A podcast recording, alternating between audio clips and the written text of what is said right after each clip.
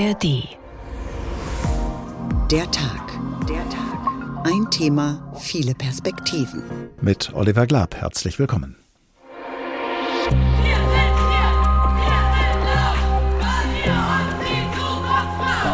Gehen eben auf die Straße, weil die Klimakrise und auch die soziale Krise eben immer weiter eskalieren. Fridays for Future hat es erstmals geschafft, dass die Klimakrise zu dem wurde, was es ist, nämlich ein Gesellschaftsproblem. Es ist äh, Fridays for Future ohne Zweifel gelungen, das Thema präsenter zu machen. People are dying. Entire ecosystems are collapsing.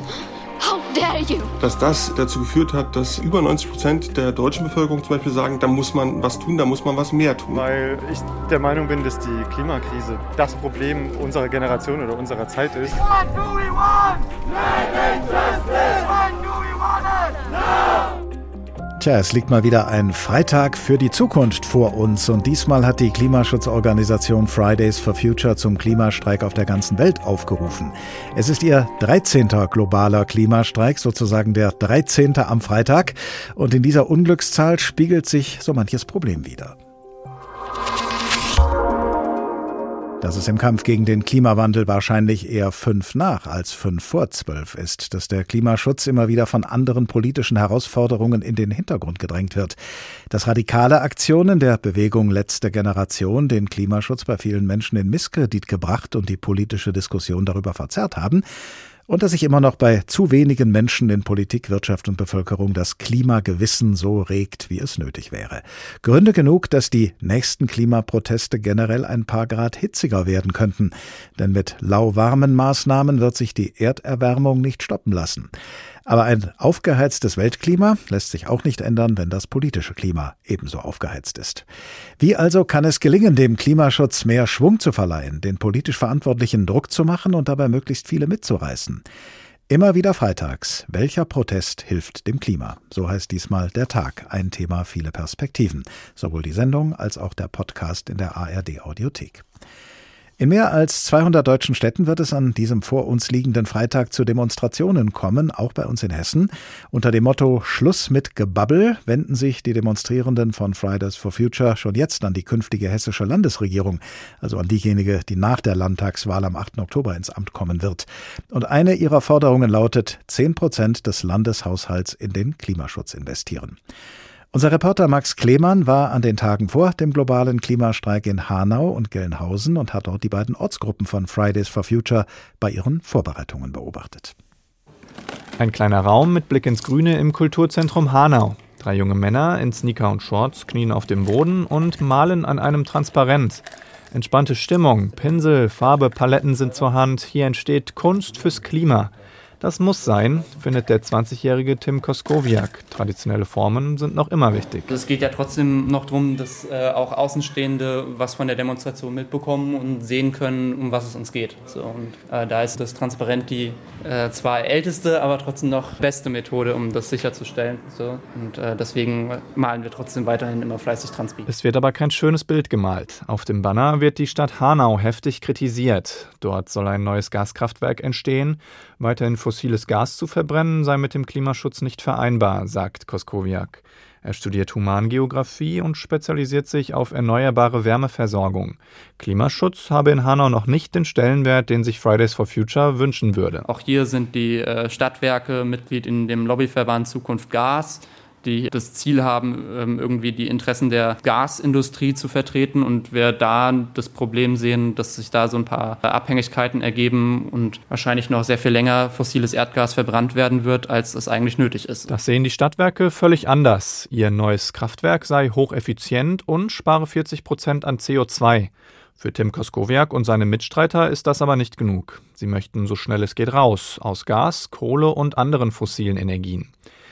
Den letzten globalen Klimastreik gab es im März. Fridays for Future hat gefühlt eine lange Pause gemacht. Um die Bewegung ist es seitdem ruhiger geworden. Beim Kampf gegen den Klimawandel übernahm stattdessen die letzte Generation den öffentlichen Diskurs. Mit Klebeaktionen, Wut und Sitzprotesten. Aber Fridays for Future gibt es nach wie vor, auch in Gelnhausen. In der Kleinstadt im Main-Kinzig-Kreis trifft sich weiterhin eine Ortsgruppe von Fridays for Future. Clara vom Emt ist mit dabei. Sie ist 22 und studiert Rechtswissenschaften.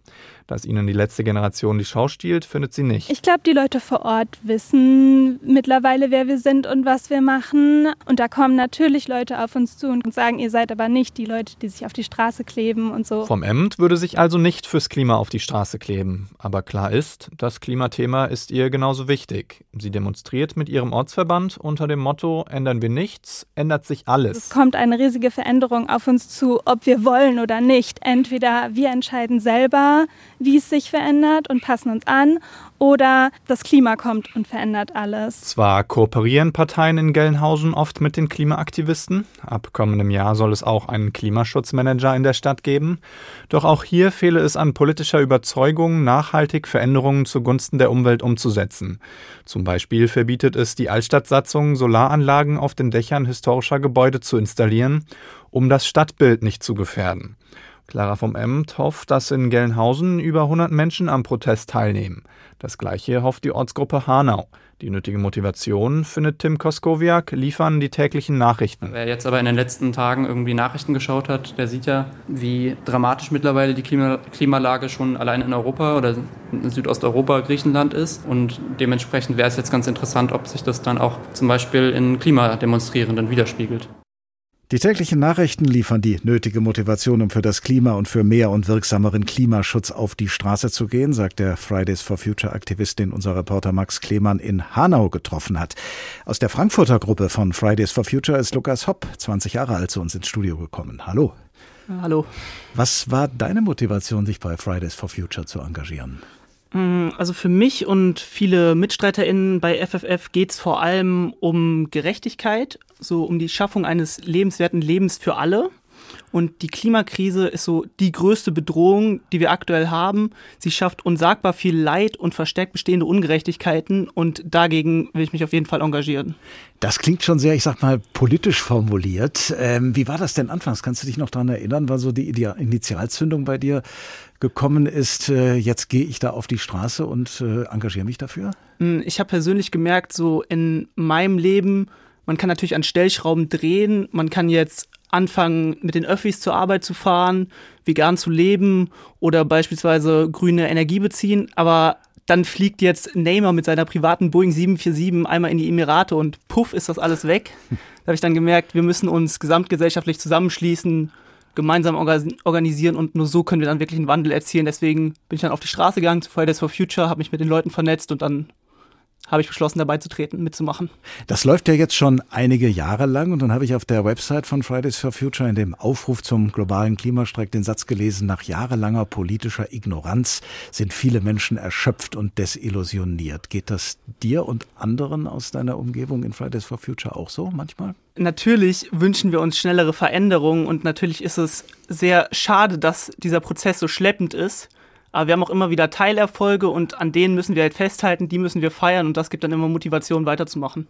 Ihr wollt ja, dass die politisch Verantwortlichen, gerade auch die euch äh, hören und auf euch hören. Habt ihr denn gelegentlich auch direkten Kontakt mit denen? Mm, wir, wir stehen immer mal wieder im Austausch mit diesen Gruppen, mit den politischen Akteuren, mit den PolitikerInnen. Und wir, wir glauben nicht, dass die PolitikerInnen wirklich alle unfähig wären oder jetzt gar böse sind. Wir glauben einfach in dem kapitalistischen System, in dem wir leben, sind die PolitikerInnen und Parteien auch Opfer und müssen halt, um wiedergewählt zu werden oder um damit Erfolge anerkannt werden, wird nur auf Wirtschaftswachstum geguckt, wird nur aufs BIP geguckt und wir glauben da einfach, dass es einen Systemwandel geben muss, dass wir weg von diesem kapitalistischen System müssen und hin zu einem Wirtschaftssystem, wo mehr auf die Bedürfnisse der Leute geguckt wird. Und das, denken wir, erzielen wir am besten im Protest außerparlamentarisch auf der Straße. Also das heißt, dass Gespräche, unmittelbare Gespräche face-to-face -face mit äh, dem politisch Verantwortlichen nicht so viel bringen würden wie so ein Massenprotest. Ja, also beides ist natürlich wichtig, auch um die Positionen kennenzulernen, um sich dann zu denken, wie können wir jetzt weiterarbeiten, was sind jetzt effektive Schritte, was sind Forderungen, wie können wir jetzt weiterarbeiten. Eine andere Protestbewegung, sehr prominent, die sogenannte letzte Generation, das sind die Leute, die sich auf die Straße kleben und so, wie das eben jemand beschrieben hat im Bericht. Also die Leute von der sogenannten letzten Generation haben gerade eine Demo in Berlin veranstaltet. Da haben einige Demonstrierende, die als Olaf Scholz verkleidet waren, eine fiktive Wissenschaftlerin aus dem Klimaexpertenrat von der Bühne geworfen, um deutlich zu machen, dass die, dass sie dem Bundeskanzler Respektlosigkeit gegenüber der Klimabewegung vorwerfen. Und ab Montag will die letzte Generation immer wieder den Verkehr in Berlin blockieren. Wie stehst du zu diesen Protesten der letzten Generation? Mm, also die letzte Generation ist eine Organisation, die andere Aktionsformen hat als wir und auch andere Ziele. Uns bei Fridays for Future fehlt da vor allem bei den Zielen der Gerechtigkeitsaspekt von Klimagerechtigkeit. Vielleicht so die globale Sicht auch noch. Ich weiß nicht, ob ich da ausführen soll, was Klimagerechtigkeit jetzt vielleicht für uns bedeutet. Was verstehst du drunter? Also Klimagerechtigkeit, das ist ein sehr großer Begriff. Das hat mit, da fällt sehr viel drunter. Soziale Ungerechtigkeiten, Rassismus, Sexismus. Es geht jetzt vor allem darum, wenn ich das jetzt kurz vielleicht versuchen würde zusammenzufassen, um einen gerechten Umgang mit den Folgen der Klimakrise weil diese Klimakrise ist echt ungerecht. So wir hier im globalen Norden auf der Nordhalbkugel, wir verursachen so den Bärenanteil von Emissionen. Aber die Folgen vom Klimawandel treffen vor allem den globalen Süden. Wir sehen es immer wieder in den Nachrichten, wie ganze Landstriche unbewohnbar gemacht werden. Hitze, Dürrenwellen, Überschwemmungen. Und eine klimagerechte Lösung dafür wäre jetzt endlich mal anzufangen, aufzuhören, den globalen Süden auszubeuten dann hier anfangen, weniger Emissionen zu emittieren und endlich Entschädigungen an den globalen Süden zu leisten und nicht wie das, was die Politik aktuell macht, was rechte Parteien aktuell machen, nämlich das Budget von Frontex aufstocken und sich bereit zu machen, dann auf der an den Grenzen auf die flüchtenden Menschen zu warten und dann auf die zu schießen, während wir dafür gesorgt haben, dass deren Zuhause vernichtet wurde. Mit wir meinst du jetzt Fridays for Future, nehme ich an. Was unterscheidet euch denn in dieser Hinsicht von der letzten Generation? Da waren wir ja gerade eben. Oh, unsere Ziele vor allem, die letzte Generation, mhm. wenn wir an die Ziele von der letzten Generation denken, was sind denn das? Das ist das 9-Euro-Ticket, ein prominentes Ziel von der letzten Generation, ein Tempolimit und vielleicht Lebensmittelverschwendung. Das war auch in der Anfangszeit von der Bewegung ein größerer Punkt. Das sind alles sehr schlaffe Forderungen unserer Meinung nach und es fehlt eben diese Gerechtigkeit, dieser Gerechtigkeitsaspekt. Gleichwohl hat die letzte Generation in letzter Zeit mehr Aufmerksamkeit wahrscheinlich auf sich gezogen als Fridays for Future. Wie wollt ihr dieses Manko aufarbeiten? Wie wollt ihr für mehr Aufmerksamkeit sorgen, die ihr ja auch braucht für euer Anliegen? ich würde sagen, dass die Aufmerksamkeit bei uns runtergegangen ist. Da müssen wir vielleicht auch die Medien so ein bisschen in die Verantwortung nehmen. Ich würde die Frage vielleicht einfach an dich zurückgeben, so als Journalist. Warum berichtet ihr denn weniger über uns? Ich weiß gar nicht, ob wir das tun. Also wir, wir berichten über alle äh, Protestbewegungen, die auf sich aufmerksam machen. Und äh, gerade auch in der Unterschiedlichkeit wird das ja auch deutlich, wie, groß das Spektrum ist. Aber äh, habt ihr das Gefühl, dass ihr da was nachholen müsst, dass ihr euch vielleicht auch andere Methoden aneignen solltet, um mehr Aufmerksamkeit zu bekommen, ohne aber dadurch Sympathien zu verspielen? Wir glauben nicht, dass der einzige Weg zu medialer Aufmerksamkeit ist, jetzt in immer krassere, immer radikalere und besonderere Aktionsform überzugehen, sondern dass der Klimawandel ja auch nicht von dem einen auf den anderen Tag sich einfach erledigen wird, dass wir den besiegen werden von dem einen auf den anderen Tag und dass es deswegen eine stetige Pressearbeit braucht. Was bedeutet die bevorstehende Landtagswahl für Fridays for Future? Die bedeutet sehr viel für uns. Unser Großstreik morgen findet ja tatsächlich auch unter dem Motto, wir haben keine Wahl statt. Das heißt zum einen, wir haben keine Wahl, wir müssen handeln, wir haben, uns rennt die Zeit davon bei der Klimakrise. Aber jetzt auch bei den Landtagswahlen, die am 8.10. stattfinden, haben viele von uns eben keine Wahl. Ein Drittel von uns Menschen in Hessen dürfen nicht wählen, weil sie keinen deutschen Pass haben oder unter 18 Jahre alt sind. Und so werden gerade die Gruppen ausgeschlossen, die besonders von den Ergebnissen der Landtagswahl betroffen sind. Und ein anderer Punkt ist, auch zu Wir haben keine Wahl, selbst wenn wir wahlberechtigt sind, vertritt keine der Parteien eine klimagerechte Politik. Wir haben einfach nicht diese Option, diese zu wählen. Das habe ich ja davor auch gesagt. Wir glauben deshalb daran, dass wir diese klimagerechte Zukunft uns selbst erkämpfen müssen, dass wir uns vernetzen müssen und die außerparlamentarisch auf der Straße erarbeiten müssen.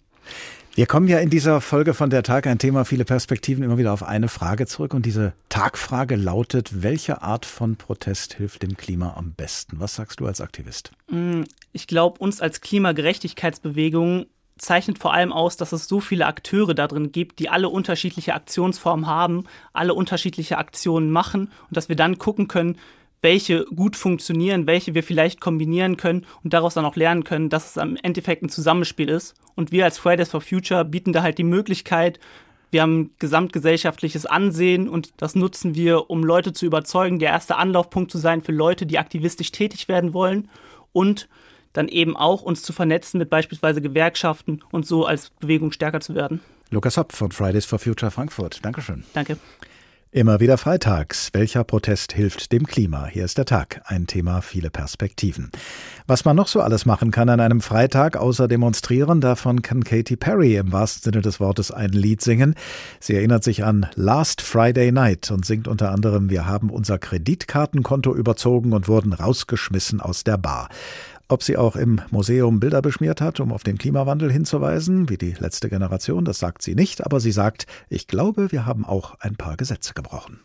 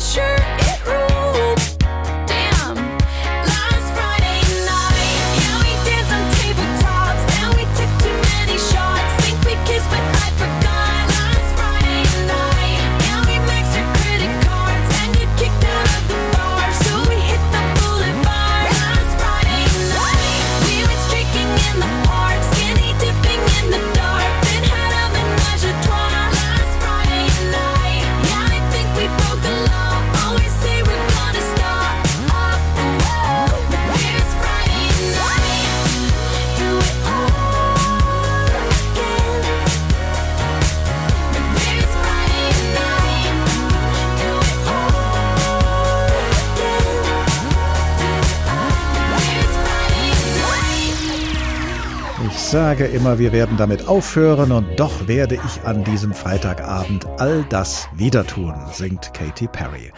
An vielen, vielen Freitagen sind in den vergangenen Jahren die Mitglieder der Bewegung Fridays for Future auf die Straße gegangen und nun an diesem Freitag haben sie zum 13. Mal einen globalen Klimastreik ausgerufen.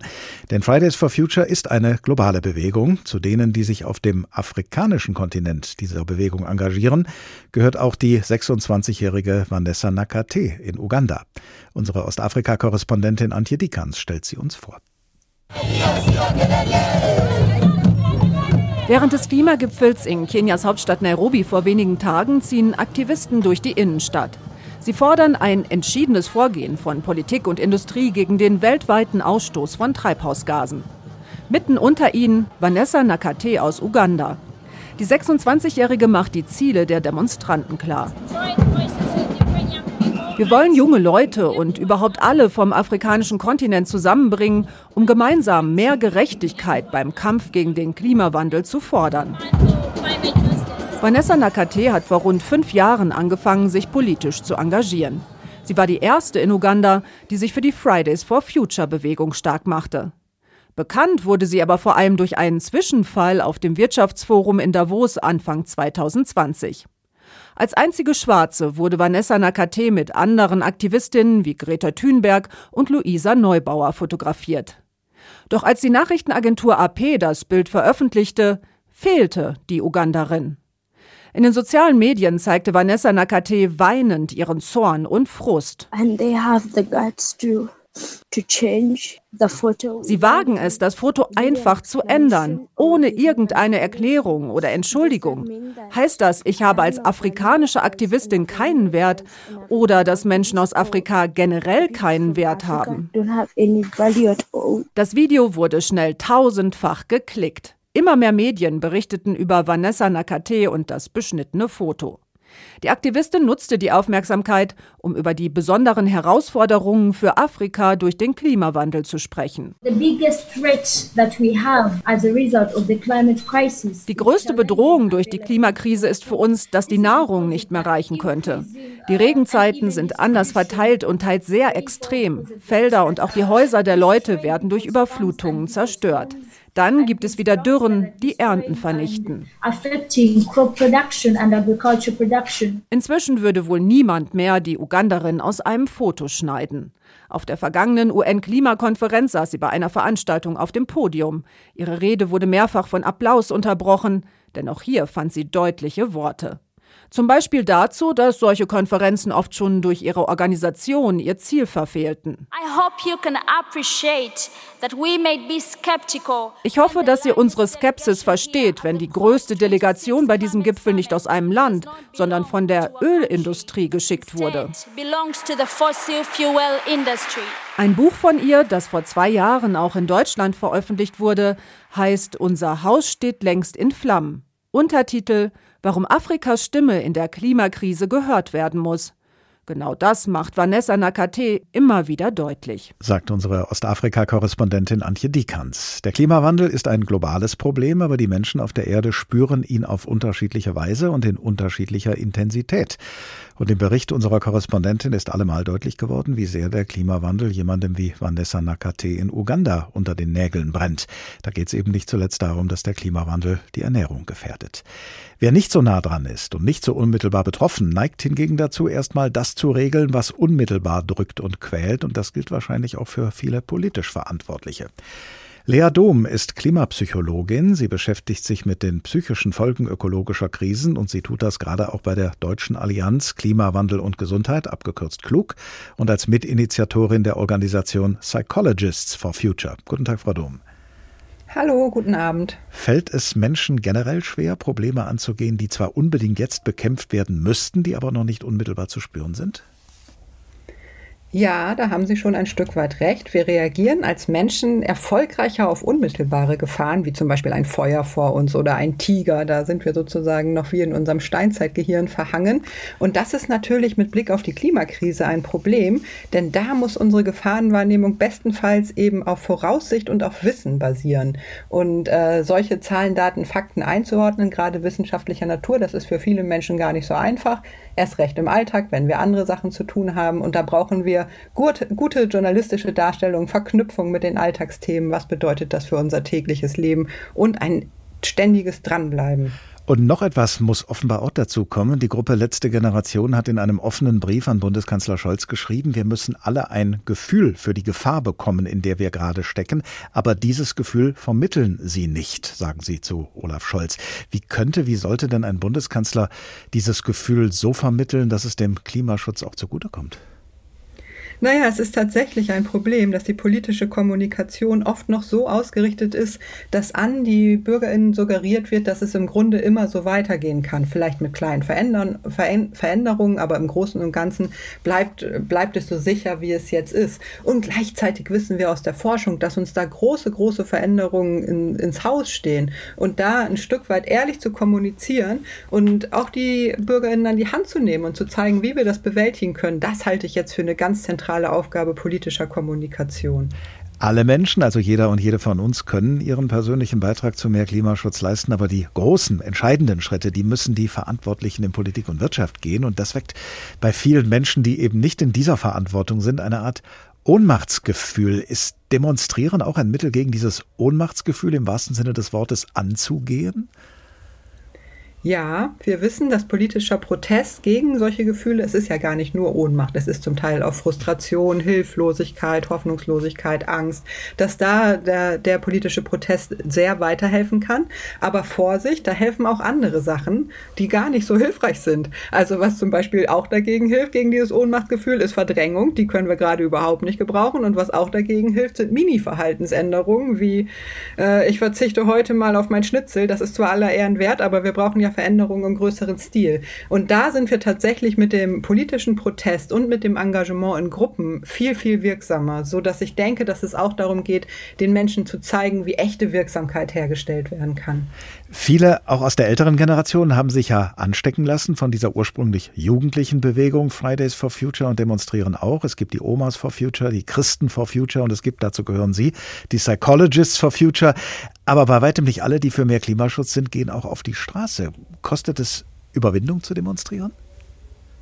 Absolut, das kostet für viele Menschen Überwindung und wir sind es ja auch aus den vergangenen Jahren und Jahrzehnten, also vielleicht jetzt abgesehen von den letzten Jahren, wo die Klimaproteste größer wurden, gar nicht mehr so sehr gewöhnt. Ähm, und gerade wir wissen, dass für Menschen, die vielleicht etwas ruhiger sind, die vielleicht sowieso im Alltag belastet sind, die vorsichtig sind, dass es da besonders schwierig ist, äh, da praktisch auch noch zusätzlich sich auf die Straße zu bewegen und mitzuprotestieren. Und gleichzeitig brauchen wir es unbedingt, denn wir brauchen diesen politischen Druck, weil wir jetzt jetzt so schnelle Veränderungen brauchen. Und viele sind äh, in dieser äh, Erkenntnis so ungeduldig, dass sie möglicherweise dann sagen, wir müssen mehr Aufmerksamkeit schaffen und das auch auf radikalere Weise tun. Also praktisch der Schritt von Fridays for Future hin zur letzten Generation. Unter welchen Umständen kommt es zu einer solchen Selbstradikalisierung? Naja, das wissen wir aus der Forschung. Wenn es ähm, Protest gibt, der über eine gewisse Zeit politisch ignoriert wird, dann kommt es entweder zu Rückzug, Frustration oder Resignation oder bei anderen zur Radikalisierung. Und das ist ja beides was, was wir überhaupt nicht möchten. Das heißt, hier ist letztlich auch wieder die Politik gefragt, aber auch die Wirtschaft, auch Unternehmen, da die Sorgen der, der Bevölkerung ernst zu nehmen und zu schauen, wie sie daran teilhaben können, uns eine ausreichend sichere Zukunft zu gewährleisten. Welche Aktionsformen bewirken denn aus Ihrer Sicht als Klimapsychologin mehr? Streiken oder ankleben? Oder um es mit den Worten unserer Tagfrage zu sagen, welcher Protest hilft dem Klima am besten? Naja, ganz pragmatisch betrachtet hilft der Protest am besten, der dann auch wirklich zu einer Treibhausgasreduktion führt, also wo dann weniger emittiert wird.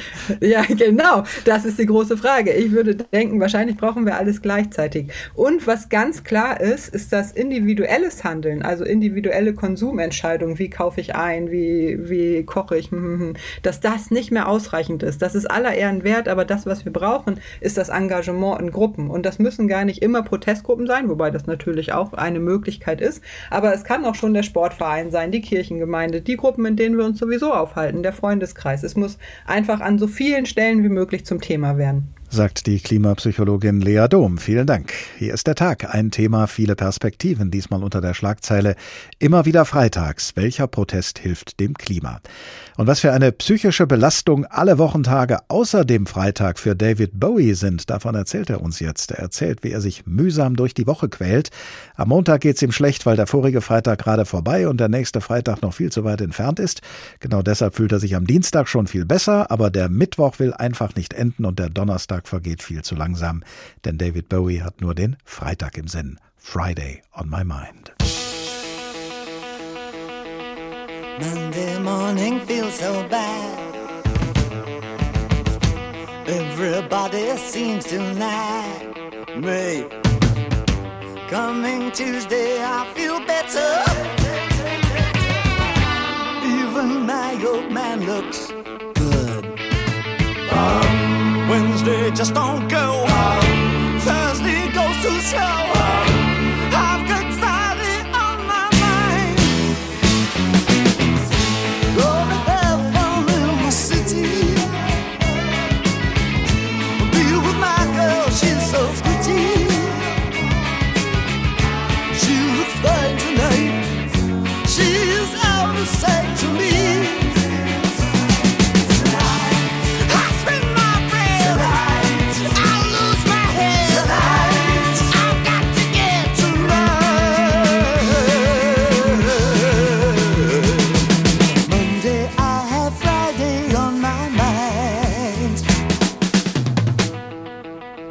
Friday on My Mind von David Bowie. Noch mehr Menschen als früher haben den Freitag noch fester im Kopf als früher, seit es die Bewegung Fridays for Future gibt. Das gilt auch für die politisch Verantwortlichen in Berlin. Aber eine Bewegung registrieren heißt noch nicht, sich ihre Forderungen zu eigen zu machen. Welchen Erfolg also hat die Klimaschutzbewegung bislang gehabt? Dieser Frage ist unser Berliner Hauptstadtkorrespondent Jan Zimmermann nachgegangen. Wer Gruppen wie Fridays for Future nach ihrem Erfolg fragt, bekommt Antworten wie diese von Klimaaktivistin Clara Duvignon. Dank Fridays for Future wird die Klimakrise ernster genommen. In der Bevölkerung. Und damit hat sie auch recht, sagen Wissenschaftler. Die Klimaschutzgruppen haben durchaus Einfluss, erklärt Sozialwissenschaftler Robin Zedikatis von der Freien Universität Berlin. Die politische Diskussion hat sich komplett geändert. Wir nehmen heute die Klimakrise viel ernster. Auch politisch gab es viele Gesetzesinitiativen, die Klimaschutz doch versuchen, besser umzusetzen als noch vor ein paar Jahren. Und schließlich gab es wichtige Gerichtsurteile, auch vom Bundesverfassungsgericht, die uns verpflichten dazu, Klimaschutz eben viel ernster zu nehmen und auch eben umzusetzen. Den Protestgruppen sei es also gelungen, Klimaschutz als wichtiges Thema zu etablieren. Doch der Einfluss auf das Regierungshandeln ist deutlich geringer, als viele meinen, sagt Protestforscherin Sophia Hunger von der Universität Bremen. Die Ampel ist sehr, sehr viel mit sich beschäftigt. Es ist wenig opportun, jetzt auch für die Grünen auf die Bewegungen einzugehen, weil sie eben zugeben müssen, dass es nicht so schnell geht, wie sie es hätten gerne. Und deswegen würde ich sagen, der Einfluss scheitert eigentlich am politischen Willen der Parteien selbst. Und das hat Folgen, so die Wissenschaftlerin. Sie beobachtet eine gewisse Resignation innerhalb der Klimaschutzbewegung. Jedenfalls ist die Enttäuschung über die Klimaschutzpolitik in Berlin groß, bestätigt Clara Duvignon von Fridays for Future. Auch das Wahlversprechen, dass Olaf Scholz sich selbst als den sogenannten Klimakanzler hat wählen lassen, das sind riesengroße Enttäuschungen, die gerade ganz, ganz viele junge Menschen erleben und wo auch eine große Politikverdrossenheit entsteht bei vielen. Manche Aktivisten reagieren darauf mit radikalen Protesten. Silvia Klees von den sogenannten Klimaklebern der Gruppe Letzte Generation sieht ihre Bewegung trotz breiter Kritik im Aufwind. Ich glaube, es kommen immer mehr Menschen dazu, auch zu uns. Und es immer mehr Menschen nehmen wahr, dass die Klimakrise schon sehr aktuell ist. Und deswegen glaube ich, dass das eine Dynamik noch bekommen wird. Die geht ja nicht von uns alleine aus. Einen Einfluss radikaler Protestformen streiten Regierungspolitiker ab. Bundeskanzler Olaf Scholz sagte kürzlich zu den Aktionen der letzten Generation. Ich finde aber, dass man doch sieht, dass all diese Protestaktionen nirgendwo auf Zustimmung stoßen. Und es wirbt für die Sache, die die Aktivisten dort äh, für sich in Anspruch nehmen, gar nicht. So etwas schade dem Anliegen an sich, eine weit verbreitete Ansicht. Doch Wissenschaftler haben herausgefunden, das stimmt nicht. Zwar lehnen viele Menschen die Aktionen der letzten Generation ab, sprechen sich aber weiterhin für strengere Klimaschutzmaßnahmen aus. Protestforscherin Sophia Hunger von der Universität Bremen. Wir haben dazu eine Studie durchgeführt und sehen, eigentlich macht es keinen Unterschied. Leute finden Klimaschutz immer noch genauso wichtig, unabhängig davon, ob sie eben mit diesen Aktionen konfrontiert sind. Viele aus der Klimaschutzbewegung fühlen sich dennoch vom Großteil der Bevölkerung im Stich gelassen. Der Einfluss und Druck auf die Politik müsse größer werden. Dies zu erreichen sei nicht allein Aufgabe der Klimaaktivisten. Soweit unser Berliner Hauptstadtkorrespondent Jan Zimmermann. Vertiefen wir das Ganze noch ein bisschen mit Professor Jonas Wolf. Er ist Transformationsforscher am Peace Research Institute Frankfurt, also Friedensforschungsinstitut Frankfurt, dem Leibniz Institut für Friedens- und Konfliktforschung. Guten Tag.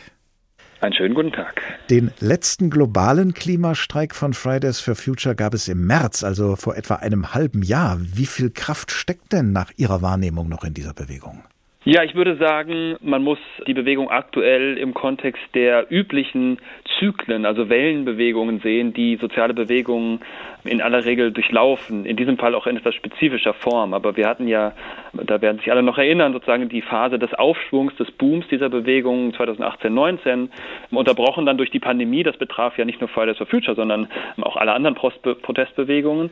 Und wir haben jetzt eine neue Phase, in der es gelungen ist, so sieht das zumindest aus, diese Bewegung wieder aufzunehmen, aber mit etwas anderer Taktik und unter natürlich auch anderen Bedingungen. Und die neue Taktik ist eben jetzt nicht zu versuchen, diesen wöchentlichen Rhythmus von freitäglichen Protesten fortzusetzen. Das geht auf Dauer auch einfach nicht. Und stattdessen auf weniger, aber dafür dann ähm, entsprechend ähm, eindrucksvolle globale Klimastreiktage zu setzen. Ich würde in der Summe sagen, ähm, es ist erstmal gelungen, sozusagen diese Bewegung über die Pandemie äh, zu retten und fortzuführen, aber sie hat aktuell vermutlich nicht mehr das Mobilisierungsniveau, nicht mehr die Stärke, die sie in der Anfangsphase hatte.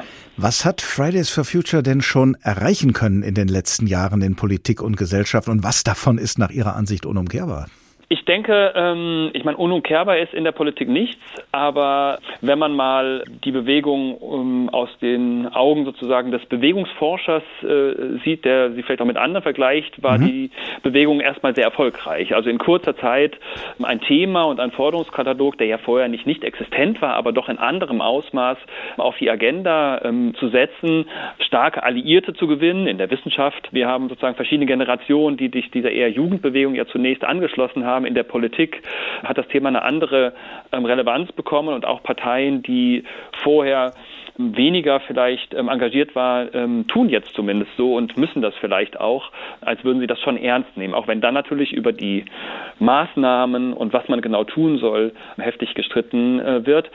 Ähm, also das wäre die Erfolgsseite. Ich könnte noch ergänzen, aus der Sicht der Bewegung selbst, die ja mit guten Gründen, muss man wissenschaftlich sagen, ja den einen Diskurs hat, der sagt, wir müssen kurzfristig radikal handeln, würde man aber vermutlich sagen, an diesem Maßstab gemessen äh, sind sie bisher nicht erfolgreich gewesen. Ähm, das wäre aber auch ähm, jetzt für eine Bewegung im höchsten Maße erstaunlich. Sie haben das Stichwort Parteien genannt. Welchen Unterschied macht es für eine Bewegung wie Fridays for Future, wenn die Partei, die sich ja mehr und früher als andere Parteien für mehr Klimaschutz sich eingesetzt hat und einsetzt, nämlich die Grünen, wenn die nun, ich sag mal, nicht mehr mit opponieren, sondern in der Regierung sitzen, wo sie zwar mächtiger, aber zugleich vielleicht weniger frei sind? Ja, das macht es zugleich leichter und schwieriger. Also von Anfang an war ja Fridays for Future parteipolitisch mit einer Situation konfrontiert, anders als jetzt sagen wir mal die frühere Umweltbewegung, die ein Thema hatte, für das es im Parteiensystem keine Ansprechpartner gab, die es ernst genommen hat. Das heißt, man konnte gegen das gesamte politische System sozusagen opponieren, äh, was es einerseits leichter macht zu mobilisieren. Der Gegner ist klarer, die Risiken, dass man kooptiert wird, also irgendwie so integriert wird und dabei so ein bisschen geschwächt wird, sind niedriger. Äh, man hat die Möglichkeit, eine eigene Partei zu bilden. Das ist nicht einfach, aber es gibt Möglichkeiten. Die hat Fridays for Future von Anfang an nicht gehabt, weil die Grünen zwar nicht in der Bundesregierung waren, aber ja auch auf den Ländern, also jetzt ja eine etablierte Partei waren, die eben auch vielfältig mit regiert hat. Aber gleichzeitig macht es es natürlich auch leichter, Dinge konkret zu bewirken, äh, weil der Zugang zum politischen System ja schon da ist. Man hat mit der Grünen Partei eine Partei, die nicht alle Forderungen aufnimmt, aber die doch sehr stark sympathisiert, äh, die man auch leichter unter Druck setzen kann, weil die stärker unter Rechtfertigungsdruck ist, wenn sie kritisiert wird aus der Klimabewegung. Und auch die anderen Parteien äh, müssen ja sehen, wenn jetzt eine grüne Partei jedenfalls in der Phase, in der sie sozusagen in den Umfragen den, im, im, Aufschwung ist, waren die anderen Parteien sehr direkt auch in der Pflicht zu gucken, können wir denen nicht ein bisschen was abgraben von ihrem, ihrer Unterstützung, indem wir auch mehr Klimapolitik betreiben. Also das macht es leichter, aber es macht eben auch schwieriger, weil Fragen eben der Kooptation, der Demobilisierung, der Enttäuschung größer sind und jetzt ja aktuell die Frage ist, was kann man jetzt überhaupt noch machen? Wenn es jetzt mit dieser Regierung nicht gelingt, wogegen demonstrieren wir eigentlich? Gibt es eine potenziell alternative Regierung, die besser wäre? Das macht es dann für eine Bewegung sehr schwer. Fridays for Future hat ja irgendwann dann Konkurrenz bekommen durch die Gruppe Letzte Generation, deren Mitglieder sich zum Beispiel auf Straßen festkleben, um den Verkehr zum Erliegen zu bringen. Das hat ihnen insgesamt viel Aufmerksamkeit, aber bei vielen Menschen überhaupt keine Sympathie eingebracht. Also viel Aufmerksamkeit, aber wenig Sympathie. Was bedeutet das für die Wirkung von Klimaprotesten insgesamt? Also so wie ich die Umfragen kenne, scheint es mir in die Richtung zu deuten, dass sicherlich die Unterstützung für die Bewegung im Breiten, die Klimabewegung, eher zurückgegangen ist. Aber soweit ich die Umfragen kenne, die Unterstützung für Klimapolitik und entsprechende Maßnahmen nicht. Ähm, aber grundsätzlich ist so eine Konstellation, die sehr üblich ist in Protestbewegungen, in sozialen Bewegungen, dass es sozusagen einen großen Mainstream gibt und dann gibt es radikalere Bewegungen, die sich eben bilden, die sagen, wir sind nicht erfolgreich genug, es reicht nicht nur auf die Straße zu gehen, wir müssen mehr machen. Und jetzt ist die entscheidende Frage, und das ist im Moment, glaube ich, die äh, Auseinandersetzung sowohl in der Klimabewegung als aber auch in der Gesellschaft und der Politik, was das jetzt bedeutet. Na, das kann einerseits könnte es bedeuten, dass sozusagen wir eine allgemeine Radikalisierung dieser Klimabewegung sehen. Das kann, könnte sozusagen die breite Fridays for Future Bewegung schwächen. Aber grundsätzlich kann so eine Parallelität ähm, auch komplementär sein. Na, dass sozusagen die Aufmerksamkeit aufrechterhalten wird durch ähm, radikalere Protestformen und dann gleichzeitig der Mainstream der Bewegung dafür sorgt, dass die Anschlussfähigkeit in die Gesellschaft, in die politische Debatte aufrechterhalten wird und vielleicht sogar mehr Zustimmung dadurch generieren kann. Lassen sich denn Wanderungsbewegungen beobachten von Fridays for Future hin zur letzten Generation nach dem Motto, ich habe keine Geduld mehr, ich will jetzt radikaler protestieren? Ja, ich würde zunächst mal sagen, dass die beiden Bewegungen unterschiedlich operieren und deswegen die Frage nach der Mobilisierung unterschiedlich ist. Also letzte Generation die Taktik sozusagen des Festklebens ist eine, wo es gar nicht um viele Menschen notwendigerweise geht. Während Fridays for Future sozusagen davon lebt, dass an dem Freitag, zu dem aufgerufen wird, auch viele Leute auf der Straße sind. Wenn da nur noch zehn sind, ist der Protest tot. Ähm, Umfragen, die ich kenne in der Bewegung, deuten darauf hin, dass durchaus die Sympathien bei Fridays for Future für die Taktiken von letzter Generation grundsätzlich durchaus, durchaus vorhanden sind. Aber jede Seite sozusagen bleibt bei ihrer eigenen Taktik, um sozusagen diese Spaltung zu verhindern und genau vielleicht dieses Komplementäre eher zu erzeugen, als sich schwächen zu lassen über die Auseinandersetzungen. Auch Sie als Transformationsforscher, Herr Professor Wolf, bekommen jetzt natürlich unsere Tagfrage gestellt. Welche Art von Klimaprotest hilft dem Klima am meisten? Das Problem ist, ähm, dass die, ähm, das sage ich jetzt als Wissenschaftler, die und Transformationsforscher die Kette, die von Klimaprotesten zu wirklich sozusagen Klimawandel oder äh, Reduktion des Klimawandels ist, extrem lang ist. Na, insofern können wir auch, glaube ich, die Klimaproteste und das, was sie erreichen können, nicht überhöhen. Sie sind wahnsinnig wichtig. Ähm, ich würde allgemein formulieren, sie sollten so massiv sein, dass sie möglichst Gesellschaften ähm, in einem positiven Sinne dahin mobilisieren, sehr viel radikalere äh, Transformationen einzuleiten in einem sozial-ökologischen Sinne. Ähm, das heißt vor allem möglichst viele Leute letztlich mitnehmen. Ähm, an den Grenzen, wo das aber nicht möglich ist, ist es aus meiner Sicht jetzt auch nicht völlig illegitim, auf disruptive Formen zu setzen, die in gewisser Weise auch unter Druck setzen, Politik, Eliten unter Druck setzen, um Dringlichkeit ähm, äh, deutlich zu machen, auch wenn das potenziell nach hinten losgeht. Das ist, glaube ich, das Risiko, weil Leute auch abgeschreckt werden. Ne? Aber die Dringlichkeit ist aus meiner Sicht dokumentiert. Ähm, also massive Mobilisierung wäre gut, aber alleine wird natürlich auch nicht ausreichen. Professor Jonas Wolf, Transformationsforscher am Leibniz-Institut für Friedens- und Konfliktforschung. Vielen Dank. Immer wieder freitags. Welcher Protest hilft dem Klima? Hier ist der Tag. Ein Thema, viele Perspektiven. Was das Klima angeht, ist hoffentlich noch nicht aller Tage Abend, aber von aller Freitage Abend, dem Freitagabend nämlich, singt lautstark die deutsche Pop-Rock-Band Annenmai Kantereit. Freitagabend. Paare in meinem Alter gehen kuscheln im Kino. Und dann machen sie Fotos und trinken weißen Vino. Familien bestellen japanisch, Lieferdienste brauchen zu lang. Junge Frauen schminken sich und dann fängt Freitagabend an.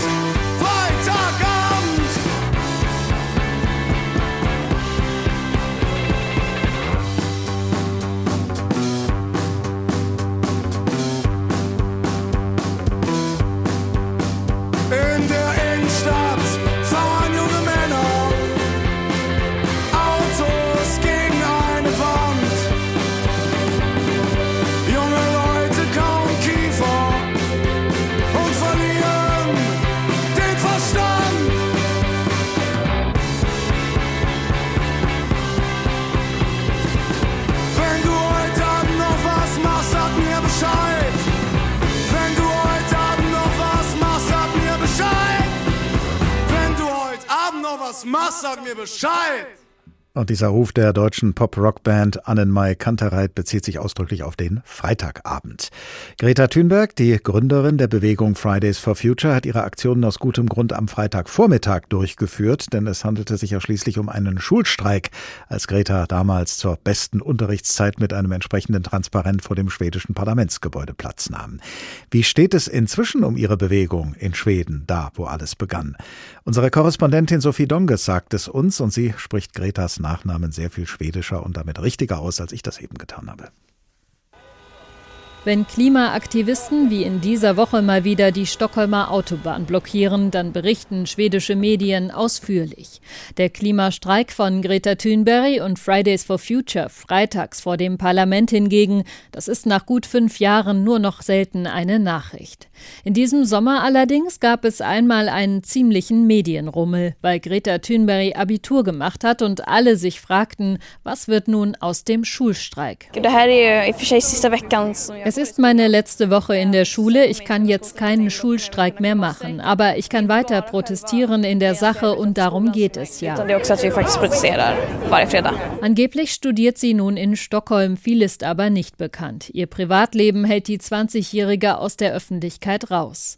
Auch Greta Thunbergs Klimaprotest ist radikaler geworden. Anfang des Jahres kommt sie in Deutschland in Polizeigewahrsam nach Protesten gegen den Braunkohleabbau in Lützerath. Die Bilder, wie sie von Polizisten weggetragen wird, gehen um die Welt. Auch in Schweden wurde Greta Thunberg kürzlich zu einer Geldstrafe verurteilt, nachdem sie Tanklastwagen blockierte und von der Polizei weggetragen wurde. Sozialforscherin Katrin Über von der Universität Uppsala wundert das nicht. Uh, sie hat Spitzenpolitiker aus der ganzen Welt getroffen und die haben vielleicht ein Selfie mit ihr gemacht, ihr aber nicht zugehört. Und vielleicht ist das ihre Art, dem Thema weiter Aufmerksamkeit zu verschaffen. Für die Aktivisten ist diese Klimakrise wie für viele Menschen jetzt da. Die Zeit drängt. Eine Art, etwas zu tun, ist Aufmerksamkeit zu erregen. Und das ist vielleicht der einzige Weg. Fridays for Future Sweden teilte auf Anfrage schriftlich mit, dass sie unterschiedlichste Arten des Widerstands für notwendig halten. Drastische Formen des Protests seien eine Folge der Ignoranz der Machthabenden in Bezug auf die Klimakrise. In ihrem Heimatland Schweden wurde das Umweltministerium gerade abgeschafft. Die neue konservative Minderheitsregierung, gestützt von den Rechtspopulisten, hat das Ressort im Wirtschaftsministerium angesiedelt.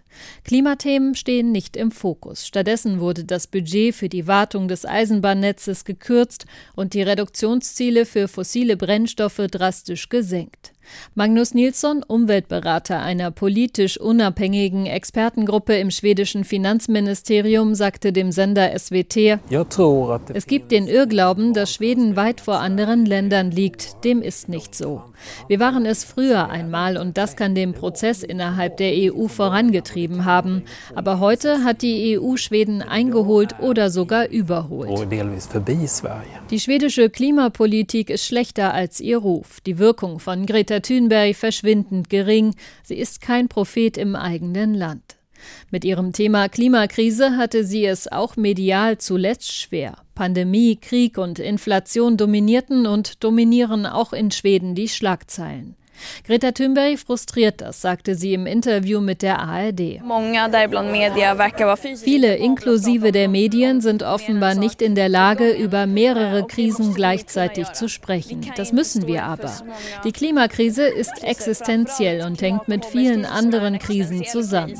Wir können nicht nur darauf schauen, was jetzt gerade Neuigkeitswert hat. Deshalb will sie weiter freitags vor dem Parlament in Stockholm protestieren. Nur das Wort Schulstreik steht nicht mehr auf ihrem Schild. Aber mit dem Schulstreik als Protestform hat Greta Thunberg allemal Geschichte geschrieben, so wie auf ihre jeweilige Weise auch viele andere Protestaktionen, die es im Laufe der Geschichte schon gegeben hat. Barrikaden, Camps, Sekundenkleber, so heißt eine aktuelle Ausstellung über Protestarchitektur, die noch bis Mitte Januar im Deutschen Architekturmuseum in Frankfurt zu sehen ist. Oliver Elser ist der Kurator dieser Ausstellung. Guten Tag. Hallo. Was genau ist denn Protestarchitektur? der Aufhänger der Ausstellung war, ich war in Hongkong, äh, hatte dort äh, das Glück, ein Stipendium zu haben. Und ähm, gewisser, also am Tag des Rückflugs ähm, gingen dort 2019 ähm, Proteste los, die ähm, ja auch weltweit beachtet wurden. Und das war für mich ein Anlass, näher hinzuschauen und mir mal anzuschauen, wie dieser Stadtraum, den ich die Wochen davor kennengelernt hatte, sich plötzlich komplett verändert. Da wurden beispielsweise auf der Straße kleine Ziegelbarrikaden errichtet, ähm, zuerst noch mit Sekundenkleber aneinander festgeklebt und ich dachte, das ist irgendwie ganz verrückt, was da, was da für Techniken angewendet werden. Und so haben wir angefangen, so in die Geschichte der Protestarchitektur, erstmal der Barrikadenarchitektur, dann immer mehr, aber auch in Richtung Protestcamps zu schauen. Also dadurch, dass sich Protestierende nicht nur selber mitbringen zu den Protesten, sondern auch noch was anderes, entsteht dann etwas, was den öffentlichen Raum dann auch ähm, längere Zeit verändert. Also ein Camp verändert definitiv den öffentlichen Raum äh, und verändert, würde ich sagen, äh, als wirklich lebensveränderndes Erlebnis wahrscheinlich die meisten, die je in einem gewesen sind. Also ich glaube, da geht man nicht einfach so raus, wie man reingekommen ist. Und ähm, das ist auch ein ganz wichtiger Punkt. Also wir schauen in der Ausstellung nicht nur auf das tote Material, sondern wir schauen auch auf die Art und Weise, wie dort gelebt, äh, gekocht, geschlafen und alles Mögliche gemacht wird. Ja, das ist ja eine interessante Kombination. Einerseits wird äh, protestiert oder es wird etwas blockiert. Auf der anderen Seite, und je länger sowas dauert, umso mehr müssen die Leute sich ja da häuslich einrichten. Das ist also immer praktisch äh, äh ein, eine, eine Art von Architektur, die diese beiden Funktionen bedienen muss. Ja, weil man muss sich vorstellen, dass in der Regel, also egal ob das Protestcamp mitten in New York ist oder irgendwo im Hambacher Wald oder in Gorleben, es ist ja erstmal nichts da. Man kann zwar irgendwie ringsrum irgendwie alles Mögliche kaufen und, und, und in jedes Geschäft gehen, aber wenn man wirklich mal aufs Klo muss, dann äh, so. Also man muss ja wirklich alles aufbauen. Und dadurch braucht man Infrastruktur und dadurch fängt man an, sich neu zu organisieren. Das kann ja offenbar so weit gehen, habe ich gelesen, dass in Gorleben bei den Anti-Atom-Protesten es dann eine Einreisestelle gab, wo Pässe ausgegeben wurden. Ja, ja, ja. Es gibt äh, und Leute, die man heute trifft, sind immer noch stolz darauf, dass sie äh, Bürger der Republik Freies Wendland sind. Also die haben dort Pässe ausgegeben, die haben dort auch ähm, äh, so eine kleine, so einen kleinen Schlagbaum gehabt. Die hatten auch so Polizisten in Fantasieuniformen und spielen im Grunde damit, eigentlich aus der Bundesrepublik auszusteigen und so eine Art von Gegenkultur und ähm, utopischer Gegengesellschaft zu gründen. Um mal so ein bisschen einen Begriff davon zu bekommen, was für Exponate da bei Ihnen zu sehen sind. Ähm, die Leute, die da protestieren, die bringen, ich habe es ja schon gesagt, etwas mit, um äh, zu blockieren. Was, was sind das alles für Gegenstände, jetzt mal abgesehen von den klassischen Barrikaden? Ja, wir haben keine Barrikade, aber wir haben etwas ähnlich Großes in der Ausstellung. Wir haben eine Brücke, eine sogenannte Y-Brücke aus dem Hambacher Wald. Ähm, das muss man sich so vorstellen, dass es eine Hängebrücke ist, die aber drei Arme hat. Ähm, ziemlich ungewöhnlich. Und wir als äh, Leute mit Architekturhintergrund haben lange gegrübelt, wie das denn überhaupt halten kann. Aber es ist tatsächlich so, dass diese Brücke im Hambacher Wald hing. Und was macht da eine Brücke? Diese Brücke verband dort drei Baumhäuser. Und warum braucht man Brücken zwischen Baumhäusern? Da ist man bereits ähm, mitten in den beiden Aspekten von, von Protestarchitektur. Einerseits ist es, sich häuslich einzurichten, wie Sie schon gesagt haben, heißt, ich, man lebt in den, man lebt in den Bäumen.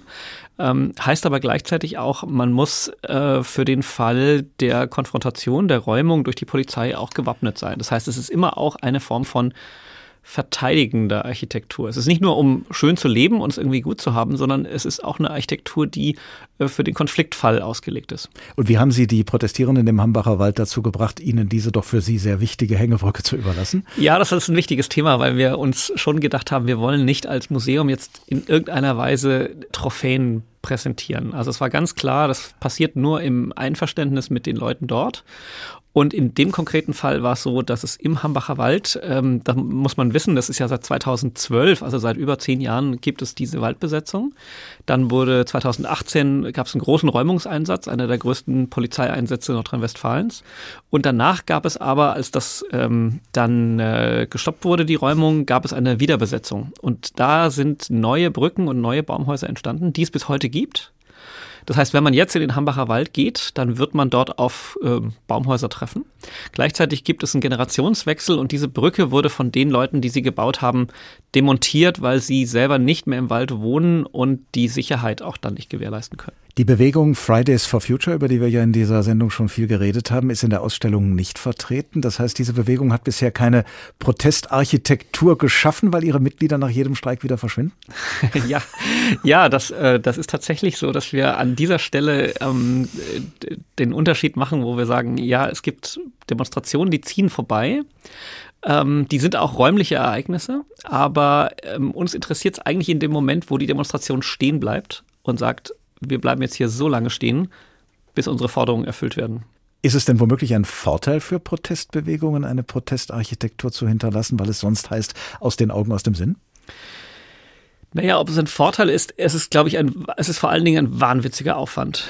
Weil in dem Moment, wo man sich etabliert und so eine Struktur errichtet, ähm, verbraucht es unfassbar viel Energie und Arbeit, Aufwand, äh, Leidenschaft Das ist etwas, was ähm, selten genug vorkommt, aber wenn es vorkommt, dann sind es tatsächlich Ereignisse, die bisweilen äh, um die Welt gehen. Also Occupy Wall Street beispielsweise. Das eigentliche Camp bestand ja nur 66 Tage, äh, war aber eigentlich, könnte man auch sagen, ein Exportschlager. Plötzlich gab es überall in der Welt, gab es diese Camps, in Frankfurt auch. Das heißt, eigentlich haben alle Camps länger gedauert als das New Yorker Camp. Also man kann durch eine Aktion an einem Platz etwas Weltweites anstoßen. Dann bekommen Sie als Kurator einer Ausstellung über Protestarchitektur jetzt auch unsere Tagfrage gestellt, nach all diesen Erkenntnissen, die Sie im Zusammenhang mit Ihrer Ausstellung, die einen Zeitraum von 1968 bis heute umspannt, äh, gesammelt haben. Was würden Sie sagen? Welche Art von Protest, sagen wir in Ihrem Fall, welche Art von Protestarchitektur hilft denn wohl dem Klimaschutz am meisten? Ja, das ist eine gute Frage. Ich glaube, ähm, dass immer die Proteste am erfolgreichsten sind, die es schaffen, ein möglichst breites Spektrum an Unterstützerinnen und Unterstützern hinter sich zu bringen. Ähm, das heißt, es ist weniger eine Frage der Form, ähm, festkleben, ja oder nein, anketten, ja oder nein, Protestarchitektur, ja oder nein, sondern es ist mehr eine Frage der, der Offenheit und der Bündnisfähigkeit, würde ich sagen. Oliver Elser, Kurator der Ausstellung Barrikaden, Camps, Sekundenkleber, eine Ausstellung über Protestarchitektur, die noch bis Mitte Januar im Deutschen Architekturmuseum in Frankfurt zu sehen ist. Vielen Dank. Immer wieder freitags. Welcher Protest hilft dem Klima? Das war der Tag. Ein Thema, viele Perspektiven. Als Podcast zu finden in der ARD Audiothek und zwar in der Rubrik Politik und Hintergrund.